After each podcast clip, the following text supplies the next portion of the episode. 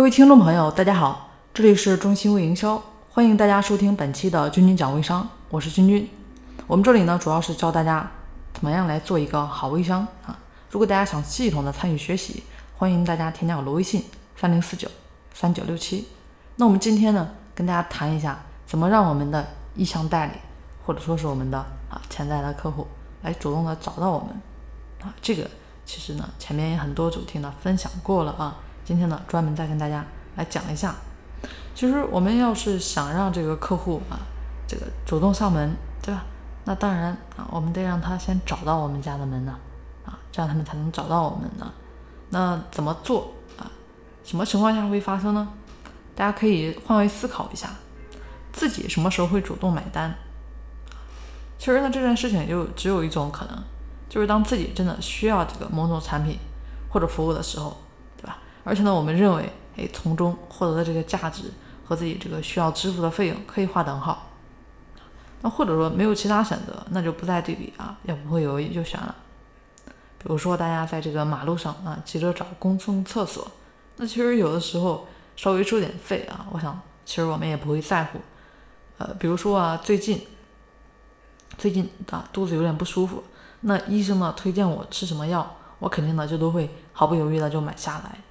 这些呢是比较极端的例子啊。如果说是可有可无的需求，那几乎就不存在这个主动去购买的可能性啊，只会觉得这个商家打折，对吧？然后觉得性价比很高啊，这个时候才会去购买。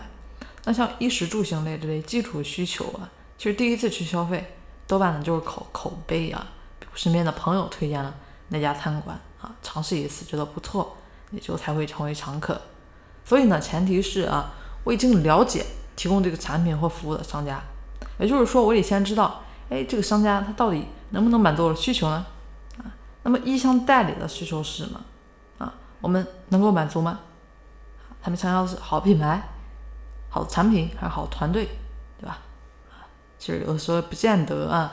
其实呢，这个代理最终的目标应该是赚钱啊，所以对有能力带团队的人来说。那他需要呢，其实是有利润空间的好产品了。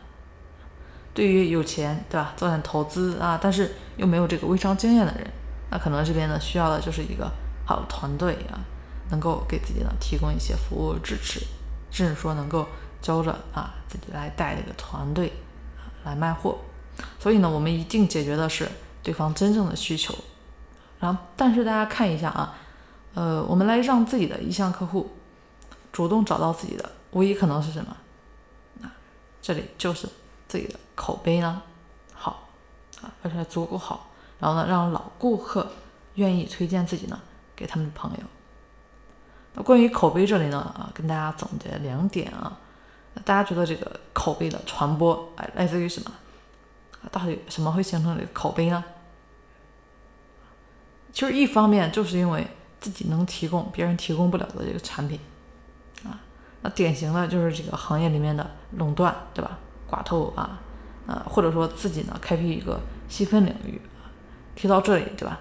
其实别人自然会相信你或者推荐你，彼此之间呢画一个等号。那其次呢，另一方面就是我们这边呢能提供，哎，别人提供不了的服务。当然，这个服务的范围啊说起来就很广了。也许这个服务呢就是能够这个陪陪聊啊，或者是陪笑。可能就是表演段子，对吧？啊，逗个乐子啊。但是也许就是帮这个客户呢，真的做个培训啊，也可能就是教大家来怎么做微商啊。这个脑洞大家可以开大点啊。如果大家都能想到做的，其实有的时候啊，这个优势价值呢突出啊，这个突出性倒没有那么好了。好了，那么可能呢，大家听完那前面跟大家说的，还是不知道到底该怎么做。那。啊，简单给大家做一段总结啊，就是我们要塑造一个自己独有的啊、与众不同的自己的标签，或者说把自己呢塑造成一个明星、自媒体明星啊，能够让一部分人记得自己、喜欢自己，其实这会儿呢，啊，就赢了，就达到了目的了啊，对吧？因为我们又不是人民币，对吧？这个做到人见人爱啊，根本就不可能啊，对吧？有人喜欢我们就可以了，那其他人呢？